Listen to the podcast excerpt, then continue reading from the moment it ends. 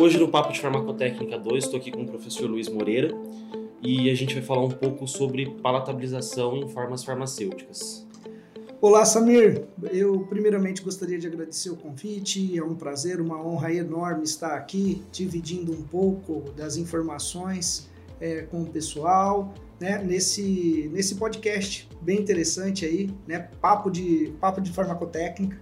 Fantástico, fico muito feliz pelo convite. Eu que agradeço a presença do senhor, professor.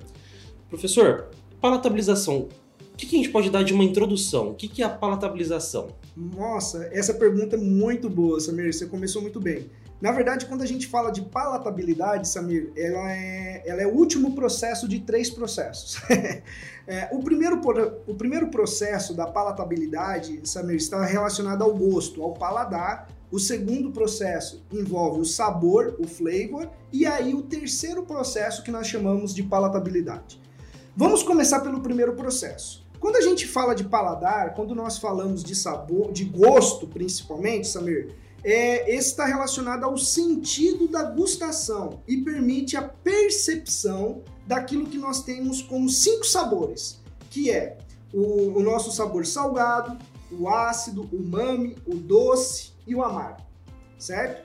Quando a gente fala de flavor, nós estamos falando do resultado da combinação dos sentidos sensoriais que envolve gustação, tato, olfato, visão e audição. E quando nós falamos da palatabilidade, que está relacionada ao paladar e ao sabor, nós temos a associação, além do gosto e do sabor, o apetite, o desejo, o prazer, a relação com as suas escolhas, está envolvido com questões de aprendizado, com a qualidade, está leva em consideração o estado emocional do indivíduo e também fatores nutricionais e funcionais. A palatabilidade, Samir, ela está envolvida com aquilo que nós chamamos de memória gastronômica. Por isso que as nossas experiências com a alimentação é muito importante e isso está diretamente relacionado ao desenvolvimento de formulações de alta palatabilidade, que é você desenvolver uma formulação que consiga ativar uma memória no seu, no seu cliente, no seu paciente. Então isso é algo multifatorial, vai muito além da adição de um simples flavor. Sem dúvida, com certeza, Samir. Então, assim, é, não é somente o flavor, né? Quando a gente fala na percepção, é, por exemplo, quando a gente fala do paladar, da percepção dos sabores, nós temos cinco regiões específicas na nossa língua, que envolve principalmente os receptores, que são as papilas degustativas. Mas também, Samir, Muitas vezes você sente o sabor sem sequer ter colocado o alimento na sua, na, na, na sua cavidade bucal. Você sentiu antes disso o cheiro. O olfato também é desencadeante dessa resposta. Então, você tem que pensar também. Muitas vezes o cliente, o primeiro contato do nosso cliente com a formulação é o cheiro ele abre o sachê, ele abre um pote. A primeira coisa que chega nele é o cheiro. Então ele abriu, veio aquele cheiro, você já tocou em regiões específicas do cérebro dele. Em seguida, o que, que ele faz? Ele olha. Veio aquele cheiro bonito, ele olha a formulação. Aí, esse olhar da formulação, você também tem que pensar: qual é a cor? Imagine assim, eu coloco um sabor de morango e o meu paciente, o meu cliente, ele abre o pote e ele olha lá um negócio tudo preto, tudo marrom, não bate, fica incompatível. Isso dá um choque de regiões que ele está é, ativando no cérebro. Aí você acaba de não ter a relação com o prazer. Ele, na verdade, você gera dúvida no seu, no seu, no seu cliente né? Em questão disso que o senhor falou, da, do, da questão visual, do aspecto, a gente aqui a gente se preocupa muito na Consufarma com isso, né? Que a gente avalia antes do sabor, a gente avalia o aspecto do produto na própria shakeira, no próprio copo, né? Por exemplo, um, o chocotino que a gente fez essa semana, a gente se atentou muito à espuma dele para de fato parecer um chocotino, a densidade, a cremosidade dele. É, é uma preocupação que eu sempre tenho, né, Samir? Uma das, é, o desenvolvimento de formulações é algo que sempre teve comigo, é algo que eu sempre gostei muito, né, de fazer, é, de tornar as coisas ruins, né, em coisas agradáveis. E eu gosto muito de estudar também, então eu sempre estou lendo muito artigo científico todos os dias. E eu falo que, na verdade, uh, o, o, principal papel, a, a, minha principal função, Samir, é transformar um conteúdo científico em algo que seja aplicável no dia a dia. Então, por exemplo, eu pego um artigo científico que traz lá para mim curcumina, tantas miligramas, utilizado na osteoartrite. Muitas vezes, a dose ali que foi apresentado é uma dose que vai dar seis cápsulas, vai dar cinco cápsulas. O paciente vai ter que tomar aquilo duas vezes ao dia, então dá dez cápsulas. Você acaba irritando a mucosa, né? Por causa da deglutição de tantas cápsulas. E aí eu tenho já na minha cabeça imaginar assim, como que eu vou fazer o meu paciente ingerir duas mil miligramas de curcumina e não ser por cápsula e, com, e ter a mesma efetividade que o trabalho científico apresentou. Então eu preciso tornar aquilo prático. Eu, então essa eu acho que é a minha maior função. E, e nesse sentido eu tenho que imaginar como apresentar isso para o meu paciente e de uma forma que não perca a efetividade daquele nutracêutico ou do medicamento, que pode ser também que é, eu trabalho muito também com medicamentos. E essa é a maior dificuldade. Então eu falo assim, ah, vou apresentar isso na forma de shot, eu vou apresentar isso na forma de um gel, eu vou apresentar isso é, na forma, por exemplo, de uma, é, de uma bala. Se eu falo que é bala, tem que ser bala.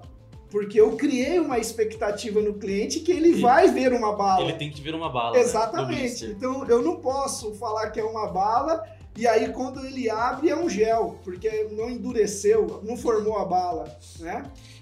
nisso que o senhor falou em relação da gente estudar o artigo e transcrever ele para a prática clínica, para a prática médica, na farmácia de manipulação a gente tem esse diferencial muito grande, né? Que a gente tem a adesão terapêutica do paciente.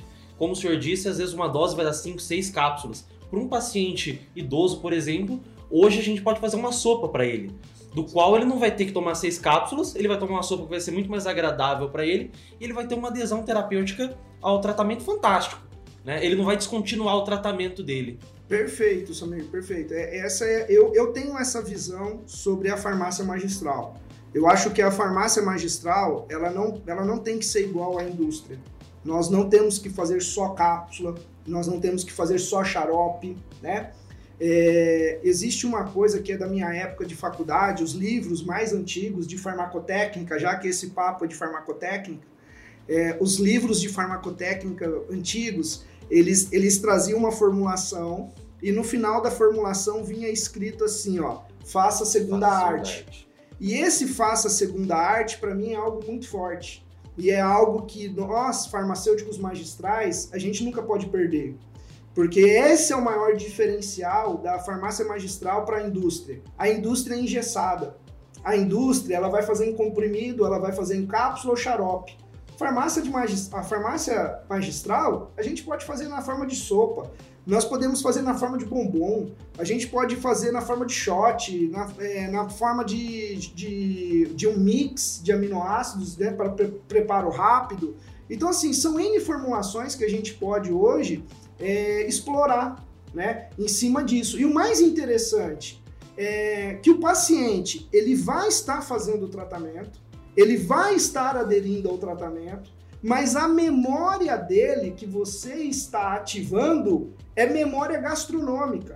Não é a memória de tratamento que ele trouxe lá da mãe e da avó dele, que remédio bom, que remédio para ser bom tem que ser ruim. Ser ruim. Não, isso é uma memória de trauma. Quando a gente ativa a memória gastronômica, quando a gente consegue transformar o medicamento em algo que ativa a memória gastronômica, o tratamento ele passa a ser o quê? Prazeroso. Prazeroso. Ele não vai embora.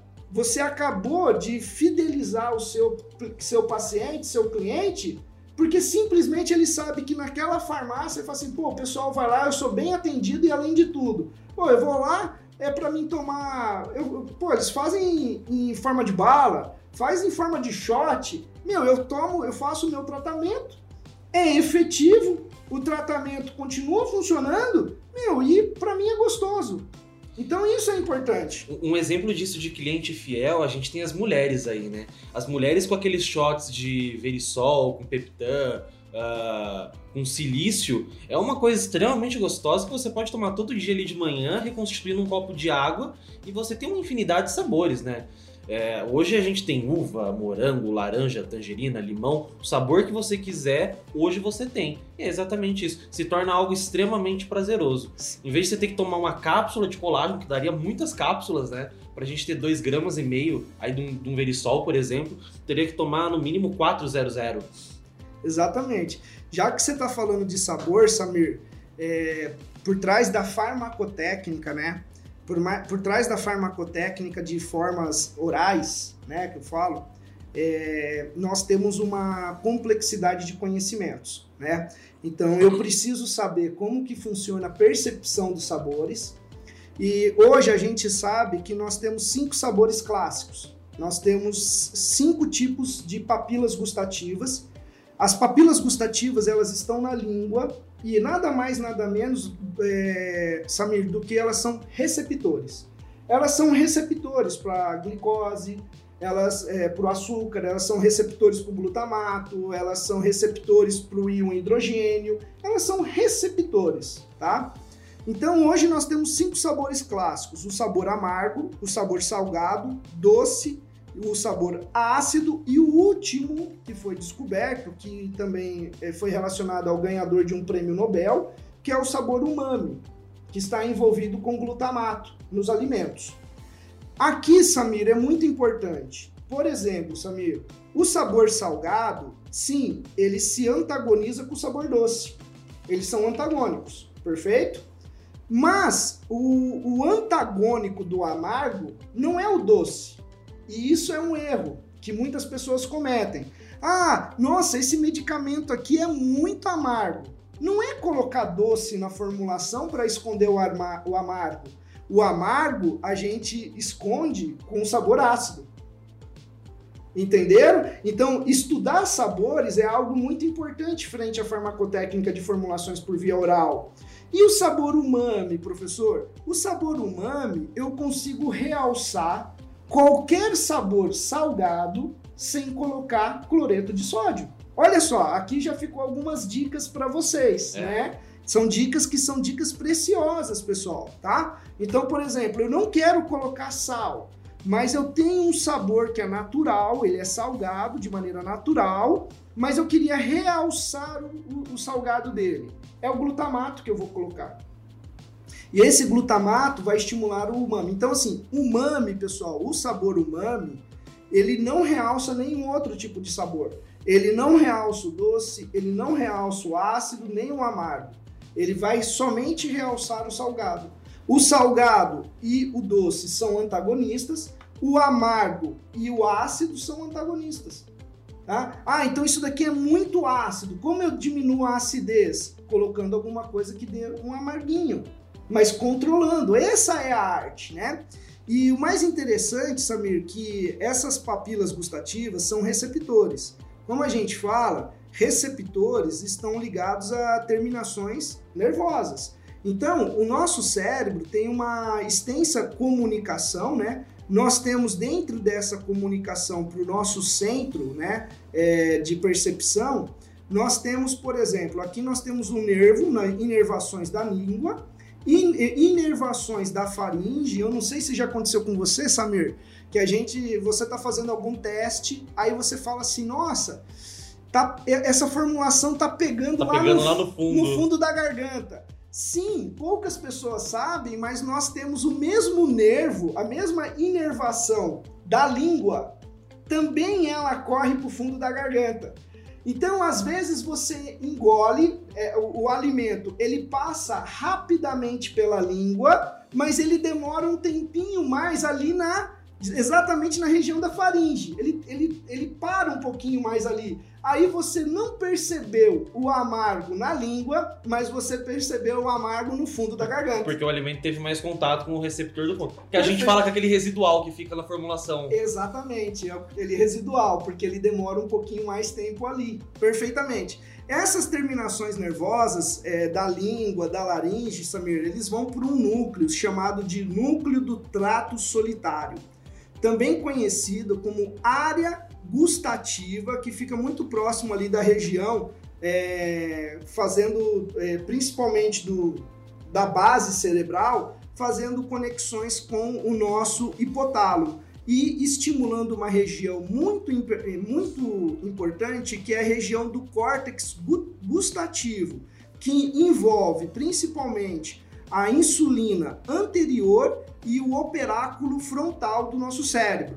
Essas são as regiões que nós é, identificamos aquilo que nós estamos comendo, aquilo que nós estamos ingerindo, e também é, é importantíssimo nessas áreas é, é, Samir, esses nervos, essas terminações também envolvem as terminações nervosas olfatórias, o bulbo olfator, também está conectado ao tálamo. Então você tem, na verdade, a conexão da língua, a conexão da faringe e também do, do, do bulbo olfatório ao tálamo, a essa mesma região. E aí nós temos ainda as terminações nervosas dos olhos que também fazem conexão com o tálamo. Então quer dizer, quando você come algo, você sim, primeiro você come com os olhos. Ele tem que te chamar a atenção. Então você tem essa conexão dos seus sentidos entre é, visual, olfativo e gustativo. Isso é palatabilidade de verdade.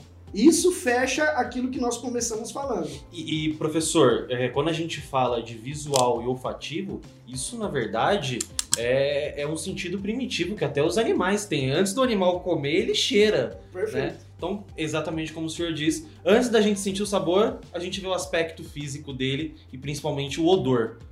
Exatamente isso, Samir. E, e aí você tem as conexões com as suas memórias, você tem a conexão com o seu prazer, né? É, na região do, do tálamo, na região do hipotálamo, nós temos uma ligação direta com essa relação é, dos, dos sentidos, ligado diretamente à nossa região de recompensa, que é os núcleos accumbens e a área ventral tegmentar do nosso cérebro. Essa região é uma região dopaminérgica, que está relacionada à liberação de endorfinas, dando o que nós chamamos de prazer. Por isso que muitas vezes você come, você toma, come algo ou toma uma bebida que você sabe que é gostosa e você repete. Você fala assim: "Não, eu vou comer esse chocolate porque esse chocolate é muito bom". Você não compra outro, você compra aquele. Por que, que você compra exatamente aquele? Porque você sabe que aquilo ali é bom porque ele despertou o quê? O estímulo da sua zona de recompensa. Entendeu? E é isso que toda empresa, todo mundo que trabalha com formulações por via oral, Samir, quer. No final das contas, nós queremos estimular o prazer nas pessoas, né? Porque a pessoa vai ser fidelizada sem ela perceber. Ela é fidelizada porque eu estimulei o prazer nela. Se torna algo involuntário, né? Isso. Professor, agora vamos para a bancada de fato, vamos falar da parte farmacotécnica, do que o farmacêutico lá, quando ele pega uma prescrição, um, um xarope, algo do tipo, que fica horrível e ele não consegue resolver aquele problema. Que sugestões aqui a gente pode dar? Eu, eu vejo inúmeras opções de ativos que a gente, de coadjuvantes que a gente pode adicionar para corrigir o sabor. Eu acho que o que a gente pode começar a falar é dos antiamargantes. A gente tem hoje o Kim Union GA o que, que o senhor Sim. acha dele? A gente já, já, aplicou ele em algumas formulações nossas aqui na Consul. Eu, eu já eu uso, né, o Quimiune GA, uso bastante. Existe um segredo de usar ele, né? Na verdade, você tem que tomar muito cuidado quanto que você usa, porque ele consegue sim diminuir o amargo de algumas formulações, de alguns ativos. Porém, se você errar, você piora muito. Ele consegue ficar pior do que o, do que o ativo inicial. Então, Chemiúnio é uma forma de você fazer isso, né? É, eu gosto de trabalhar com uma fibra solúvel que é a polidestrose. Ah, professor, mas a polidestrose ela não diminui o amargor. Não, ela não diminui o amargor, o amargor, mas ela é um coadjuvante de solubilidade. E aí, o que, que acontece? Se eu consigo é, aumentar a solubilidade do produto, eu consigo diminuir resíduo. Grande parte da resposta residual está em tamanho de partícula. Então eu tenho essas partículas se depositando na língua ou na faringe. E isso dá essa relação residual também. Então, quando eu consigo melhorar a solubilidade, fica mais fácil de eu corrigir a, a relação de sabores residuais. Achei muito interessante o senhor ter falado da polidextrose. A gente já pode até partir para uma outra parte. Muitas das vezes o recipiente, para completar o QSP que a farmácia põe, ou é um amido ou é uma lactose. Quando a gente coloca lactose, a gente já pode ver alguns problemas aí nutricional Sim. em pacientes intolerantes à lactose. E aí a gente tem uma alternativa extremamente interessante que é a polidextrose, que é um nutriente funcional, né? Sim. E pode servir como um coadjuvante e não vai dar um residual. O amido, por exemplo, é, algumas farmácias são errôneas em colocar o amido em formulações de reconstituição de pó como recipiente e, e ele deixa uma areinha na boca, né? Eu, eu já percebi isso, eu já, eu já peguei sachê de farmácia que deu de brinde para nós, tinha amido. Então é, era visível que aquilo era amido. Né? Então aí a polidextrose é, é uma alternativa muito interessante. Né? A polidestrose ela é muito interessante e ela é classificada como uma fibra. E ela é uma fibra solúvel. É, muitos profissionais, pessoal, têm uma visão errônea sobre a polidestrose devido ao nome dela. Como ela chama polidestrose, a pessoa acha que ali tem o quê? Liberação de açúcar. De açúcar. E na, ver... dextrina. e na verdade o ser humano ele é incapaz de quebrar as ligações glicosídicas ali. Então, na verdade, a polidestrose é uma fibra. É uma fibra solúvel. Então, na verdade, você está ajudando ainda a sua microbiota intestinal. É, eu gosto muito de utilizar a polidestrose em relação a pós, como um, um coadjuvante para solubilização de aminoácidos e outras formulações. Em cápsula, nós devemos, nós devemos ter um cuidado importante. Por quê? Alguns ativos e alguns medicamentos precisam de recipientes específicos. Então, a polidestrose não entraria né, em, em, em toda aplicação. Mas ela seria, sim, um substituto ali da relação de, em algumas formulações, em relação ao amido. A polidestrose é barata, né? Eu falo isso para todo mundo, a polidestrose é barata, ela não, ela não tem um alto custo, claro. Fácil de encontrar no mercado. Fácil de encontrar, nós temos muitos fornecedores, né? Então, e ela te traz essa como que eu vou falar para você? Ela é polivalente, né? Você acaba tendo outras aplicações. Mas o amido, Samir, que você falou, eu há um tempo atrás eu desenvolvi algumas formulações de sopas, né? Uhum. Para o mercado. E aí as pessoas, as farmácias, sempre compraram sopa, base de sopa pronta. Eu não tenho nada contra uh, você comprar a sua base de sopa pronta, de maneira alguma. É que eu gosto de desenvolver. E aí, é, eu sempre olhava para a farmácia e falava assim, pô, por que, que você compra a base de sopa pronta se aquilo que mais se usa para fazer sopa... Tá na sua cápsula. Tá, tá na sua cápsula e você compra de quilos. É a matéria-prima que você compra em maior volume né? Que nada mais é do que o amido, né? Sim. Amido, é, é, é, nós estamos falando de maisena também, né? E aí você sabendo usar o amido, você tem uma base de sopa, né? Então, é, a, a, gente precisa, na verdade, ter esse olhar é, para aquilo que a gente tem na farmácia, porque a gente tem muita coisa legal na farmácia, com aplicações diferentes daquela que a gente faz no nosso dia a dia. E isso é uma coisa, professor, que nós prezamos muito aqui na Consulfarma para que a farmácia ela seja independente e produza a base dela, né? E, e isso vai desde a, do laboratório de semissólidos e semilíquidos até para a parte de cápsula mesmo. O desenvolvimento da bala, não ficar preso a bases prontas de goma, de bala, de pirulito. A gente sempre prega isso aqui na Consulfarma da farmácia se empoderar e produzir de fato a base dela. E a gente vê vantagem, né? Porque dependendo da situação se torna muito mais viável comercialmente do ponto de vista comercial o valor de uma base pronta e de uma base feita ali na farmácia. Sim, e, e, também você consegue outras características, né? Você consegue desenvolver características diferenciadas nas suas bases que de repente na pronta você não, não conseguiria é, ter o mesmo efeito. É, ou você puxa para um efeito que você quer mais, então você consegue fazer essas modificações, né? Bom, professor, dando o nosso tempo aqui, mas eu gostaria de falar com o senhor outra coisa que toda farmácia tem, às vezes é um pouco caro, algumas são até resistentes na compra, mas é a stevia talmatina.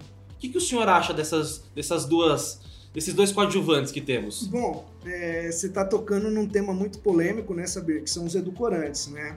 É, olha só, Samir, hoje as farmácias que atendem muitas nutricionistas que já trabalham com fórmulas nutricionais, elas sabem que não dá para trabalhar com sucralose, tá? Eu, eu sempre fui fã da sucralose, né? Não escondo isso de ninguém.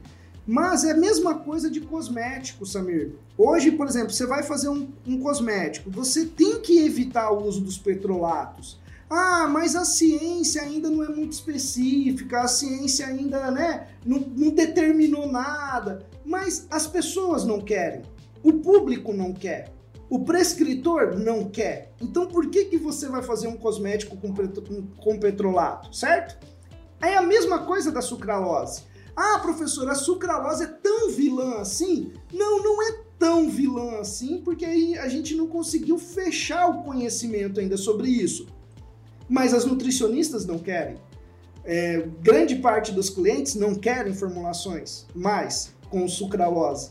E aí eu prefiro trabalhar com dois edulcorantes. Um deles é o classificado como o edulcorante mais seguro do mundo e são naturais. Nós temos a talmatina, que é uma proteína vegetal que tem a capacidade de adoçar, inclusive é um dos edulcorantes com maior capacidade de adoçar que a gente tem. E em seguida a estévia, que são os ribaldeusídeos do esteviol, né? Que também é extraído de planta e também é de fonte, é, fonte vegetal. Olha só, Samir.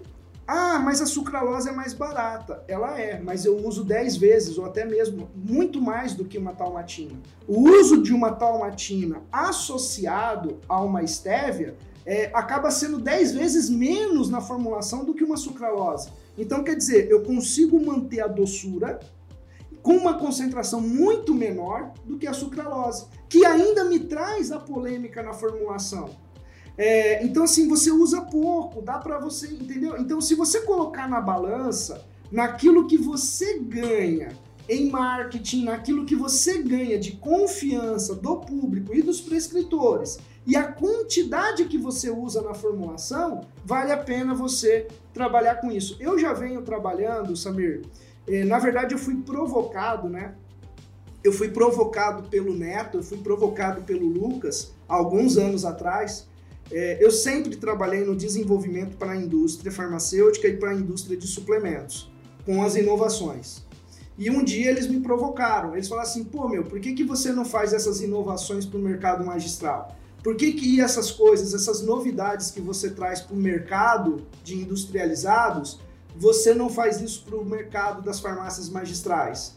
E eu aceitei esse desafio, né? Então eu falei, não, perfeito. E hoje eu consigo desenvolver coisas para o mercado magistral que a gente sai anos na frente da indústria. Então hoje nós temos desenvolvimentos de formulações que a indústria não tem ainda.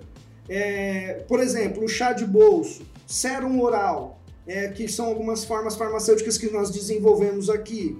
É, sérum oral não tem em nenhum lugar do mundo. Você, não, você pode ir para os Estados Unidos e tentar procurar, você não vai achar. Você vai para a Europa, você não vai achar. Sérum oral é desenvolvimento brasileiro pro mundo.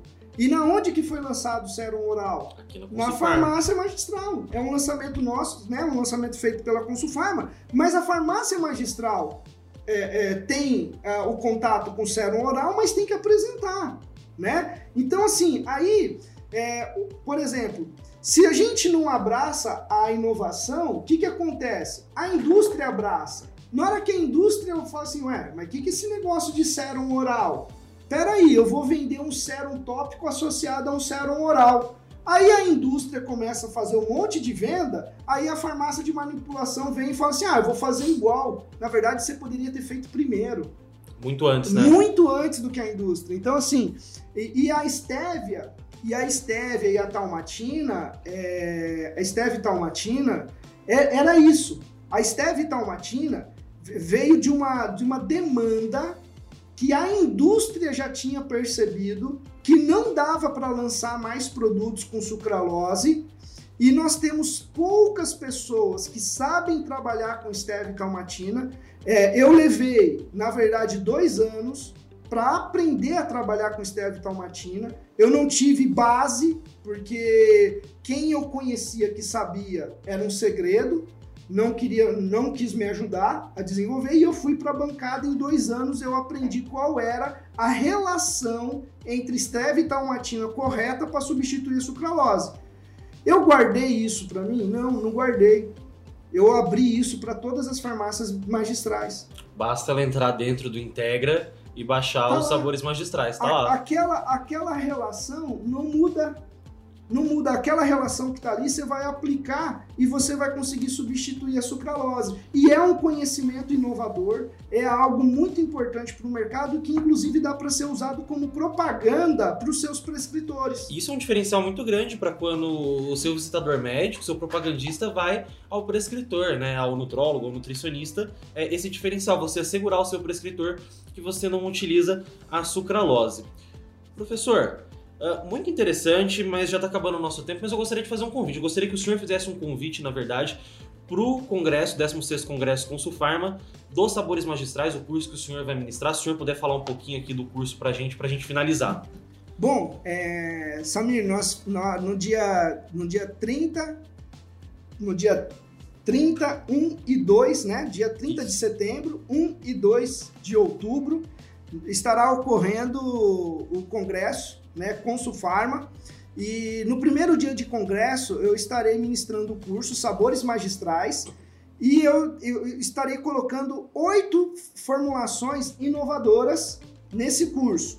Então eu vou, eu vou ensinar a fazer o sérum oral, eu vou estar ensinando a fazer o chá de bolso, que é uma novidade, né? É, nós vamos estar falando do gel, do carbogel, que muitas farmácias têm dificuldade em fazer o carbogel, usado para ciclista, usado aí por praticantes de atividade física. É, além disso, bala de goma, bala de goma com a carragena, e é uma bala de goma de verisol e ácido hialurônico que muitas farmácias também têm dificuldade em fazer uma bala, uma bala com verisol e ácido hialurônico. Chococino, né? É, xarope infantil com base, uma base mais simples de ser feita, sem açúcar e imunológico, uma formulação específica para cicatrização de pacientes bariátricos, né? Também vai estar ali, eu vou estar ensinando vocês a fazer essas formulações também. Um BCAA completamente solúvel, né? Totalmente solúvel, sem resíduo nenhum se solubiliza completamente. Então serão algumas novidades, algumas, algumas inovações para a farmácia de, de manipulação que eu estarei ensinando no, no, no curso Sabores Magistrais é, na, no Congresso da Consulfarma. Tá certo, professor. Professor, gostaria de agradecer a sua presença, a sua contribuição aqui para o Papo de Farmacotécnica número 2 e agradecer toda a contribuição que o senhor faz para o mercado magistral e fez aqui hoje para nós nesse podcast.